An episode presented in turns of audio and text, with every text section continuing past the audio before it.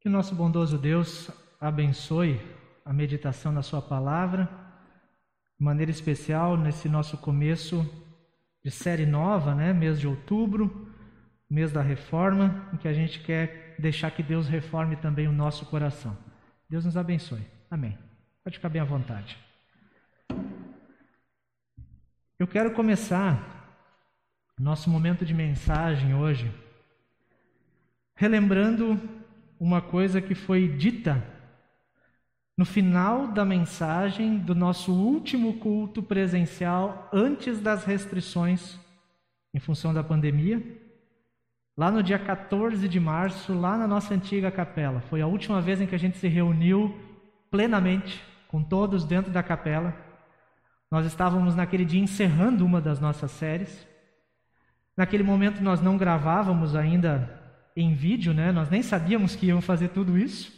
A gente gravava o áudio, assim, com o celular no púlpito mesmo, para depois colocar no podcast do site e do Spotify. Naquele dia nós falávamos sobre igreja essencial, sobre a importância de nós não nos apegarmos demais às formas, e sim à essência da missão que Deus confiou à sua igreja. Eu vou rodar aqui o áudio daquele dia para a gente ouvir também como é que era o nosso som lá dentro da capela, né? As pessoas reunidas, algumas crianças é, de vez em quando fazem algum barulho, mas é bom a gente relembrar. Vamos ver se roda para vocês ouvirem junto comigo.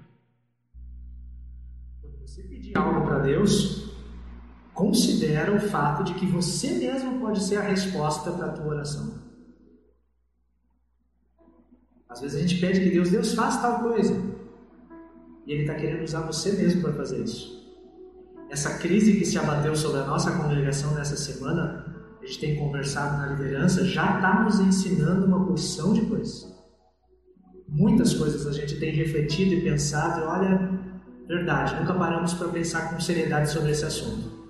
Talvez Deus esteja querendo nos mostrar algo que a gente ainda não tem enxergado. E é possível, considere esse fato de que nós mesmos talvez sejamos a resposta das nossas orações. Mas o tema da igreja essencial não vai acabar aqui. A série está acabando, mas o tema a gente vai continuar conversando ao longo do ano.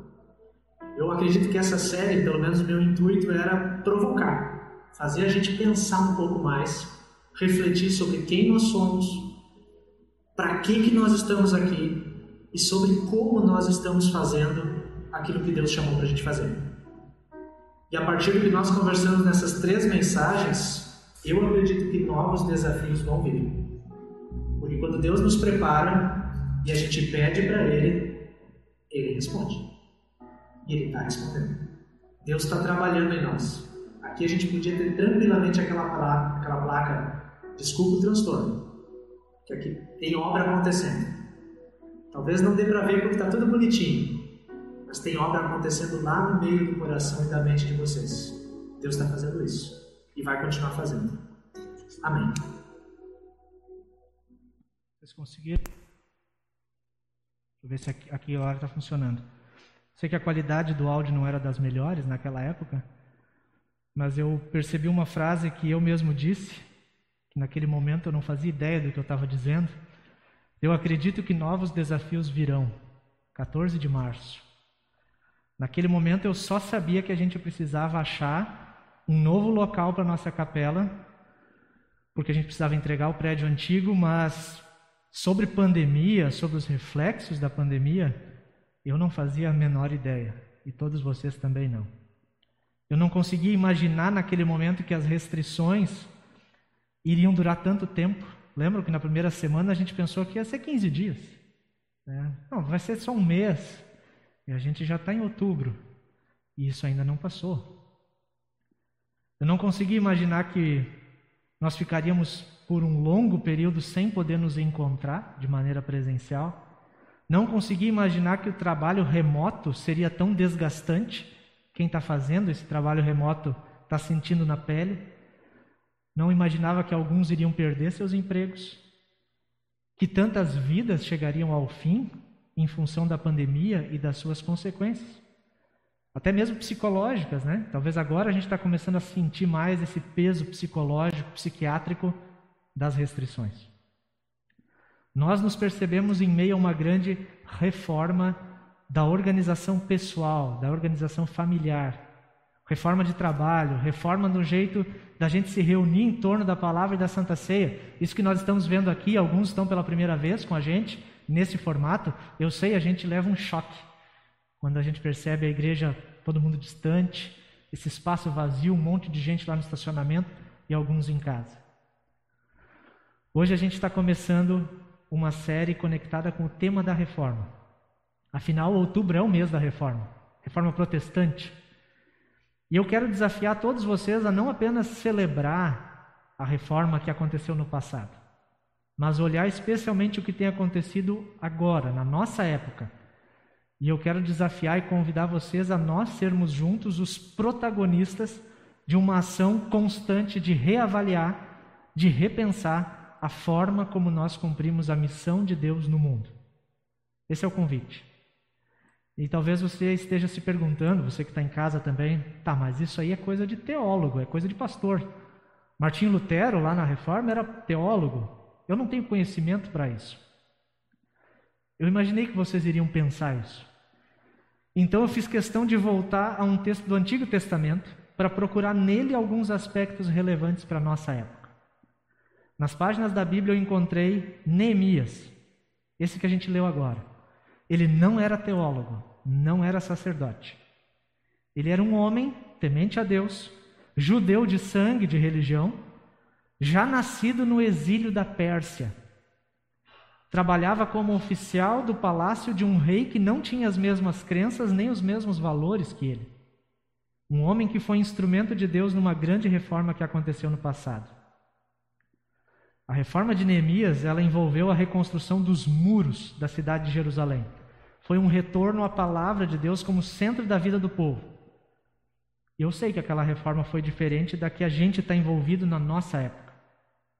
Mas a gente consegue encontrar princípios naquela história que podem nos ajudar na nossa reforma de hoje.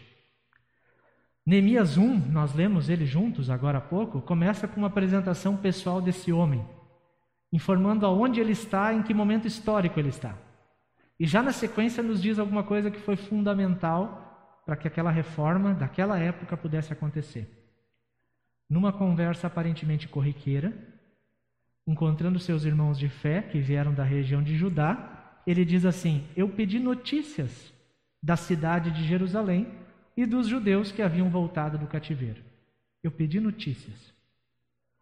Neemias se interessa em saber o que está acontecendo com o seu povo, com a cidade que era referência e era símbolo da fé no Antigo Testamento. Eu pedi notícias. E eles que vieram de lá me contaram que estavam passando por grandes dificuldades, que as muralhas de Jerusalém ainda estavam caídas. Muros caídos naquela época significava que a cidade não tinha vida, faltava segurança, faltava comércio, faltava recursos. Uma cidade sem muros não era uma cidade. E foi essa conversa corriqueira que deu origem a tudo o que está registrado no livro de Neemias.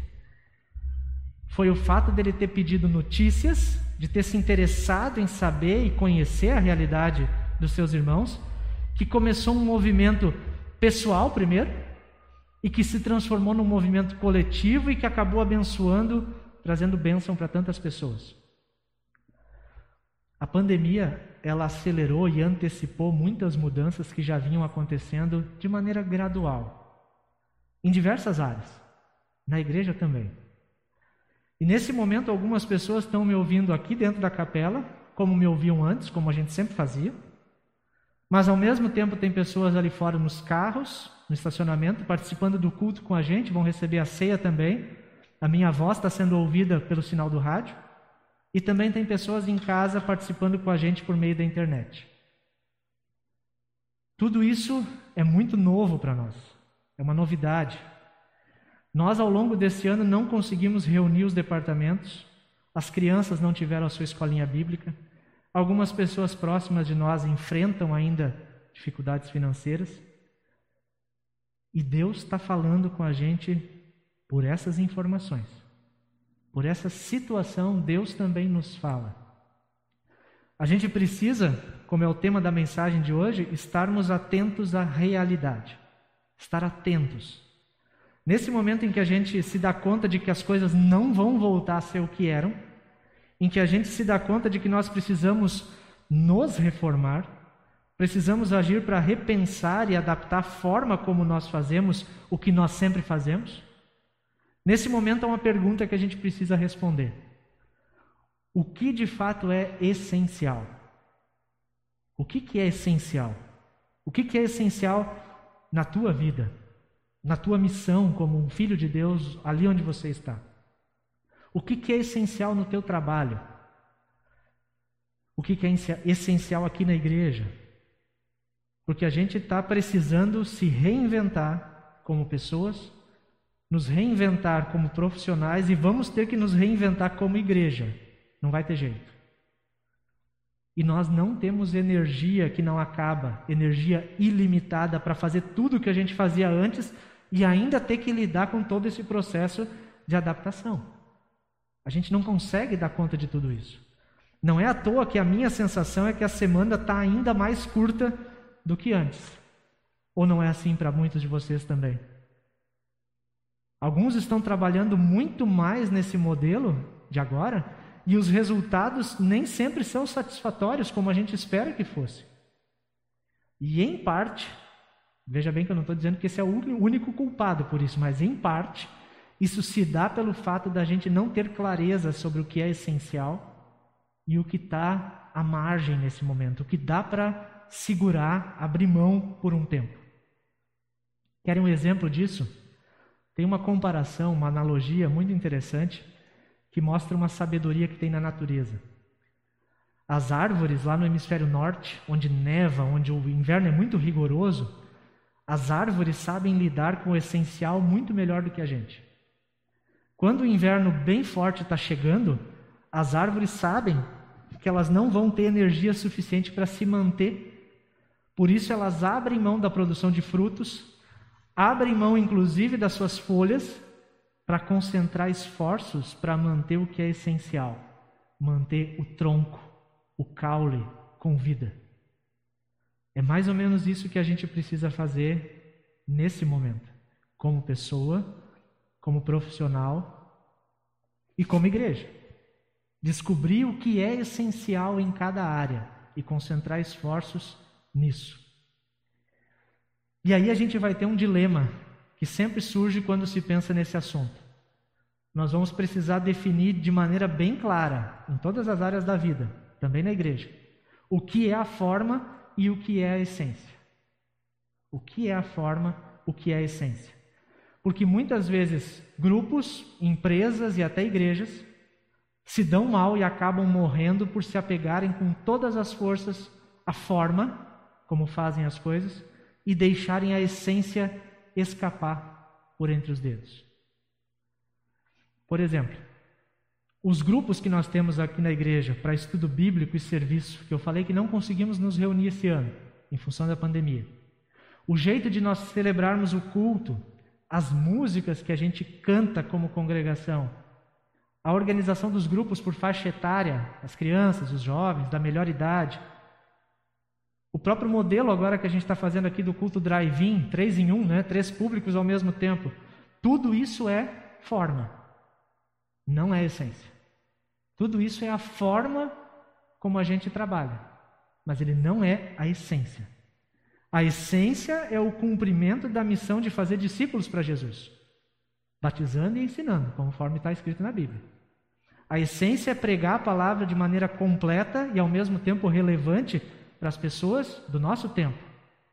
Compartilhar a boa notícia da vida eterna pela fé em Jesus é a essência. A compaixão pelos que estão em dificuldade é a essência. Agora, a maneira como nós vamos fazer tudo isso é a forma a forma como nós vamos colocar em prática aquilo que é essencial. Por isso, o tema da nossa série chamei de reformação a ação de repensar a forma. Ainda coloquei um subtítulo lá provocando vocês, né? Mesmo conteúdo, nova embalagem. Não é assim que às vezes a gente pega os produtos que mudaram a capa, né? Continua com o mesmo conteúdo já de qualidade que tinha lá dentro, mas uma capa, uma embalagem atualizada, relevante, que desperte interesse. A essência, o conteúdo continua o mesmo, mas uma vez que o contexto em que a gente vive está mudando, a gente precisa ter a percepção de adaptar a forma, adaptar e repaginar as embalagens daquilo que é essencial, para que esse conteúdo continue sendo relevante no mundo que a gente vive. Um exemplo clássico disso foi o que aconteceu com a Kodak. Vocês lembram da empresa Kodak? Quase não se vê mais, né? Uma empresa multinacional, centenária, que foi fundada há mais de 100 anos pelo inventor do filme fotográfico. Eu sei que os mais novos, a Júlia que está cuidando do Instagram hoje, ela nem faz ideia do que é um filme fotográfico, né, Júlia? Porque a Júlia já nasceu na época em que foto é digital. Mas as fotos, no tempo que eu era criança, e muitos de vocês também, houve um tempo em que as fotos eram registradas em filmes, né? De 12 poses, 24 poses. Se tinha um pouquinho mais de dinheiro, comprava de 36. E alguma saía queimada ainda. Acontece que, ainda lá pelo meio da década de 70 do século passado, se fazem quase 50 anos, um engenheiro da própria Kodak apresentou para a direção um projeto que era considerado totalmente inovador. Uma câmera capaz de tirar foto digital de 0,1 megapixel. É, nenhum celular faz isso hoje. O celular faz de 8, 10, 20 megapixels. 0,1. Lá na década de 70. Era o projeto de um engenheiro da Kodak. O projeto foi se desenvolvendo, foi melhorando com o passar dos anos. Tanto que hoje o digital tomou conta, ninguém mais compra filme. E por isso a Kodak quebrou. Mas a diretoria nunca deu a devida importância para esse projeto. Porque via no projeto de uma câmera digital uma ameaça ao que eles consideravam a missão da empresa. Qual era a missão da Kodak? Produzir filmes fotográficos.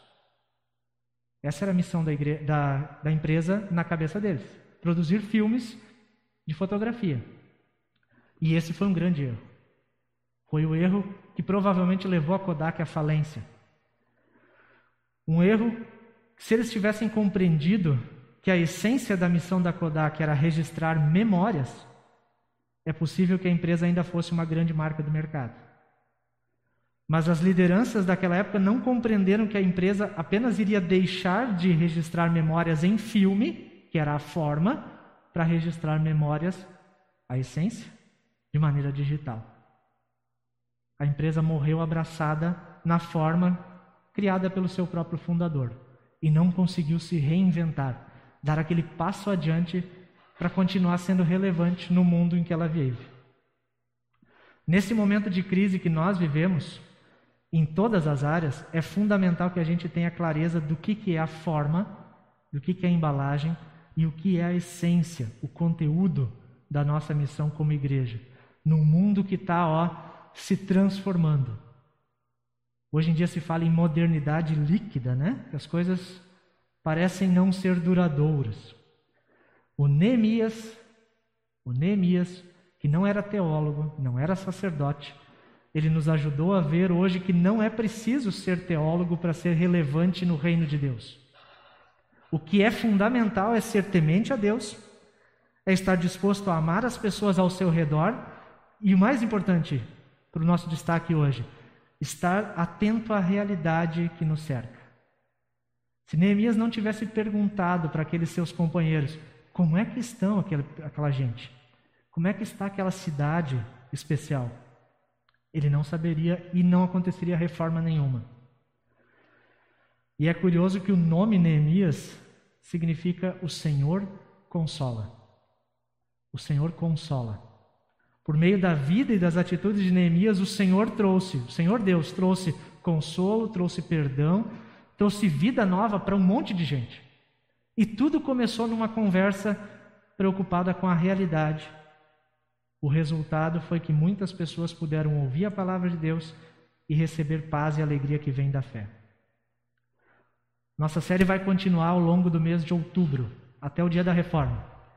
E eu queria convidar todos a aproveitar esse mês de outubro, aproveitar o mês da reforma, mês em que nós lembramos crianças e professores, né, na semana passada, e todo o processo de educação que transforma, mês que nós celebramos aniversário da nossa congregação, no finalzinho do mês, para nós nesse mês celebrarmos refletindo e fazendo um movimento de ação a fim de repensar, a fim de reorganizar a forma como nós cumprimos a missão que Deus nos deu para fazer aqui. É a reformação. Nós estamos num processo de reformação da nossa congregação. Amém.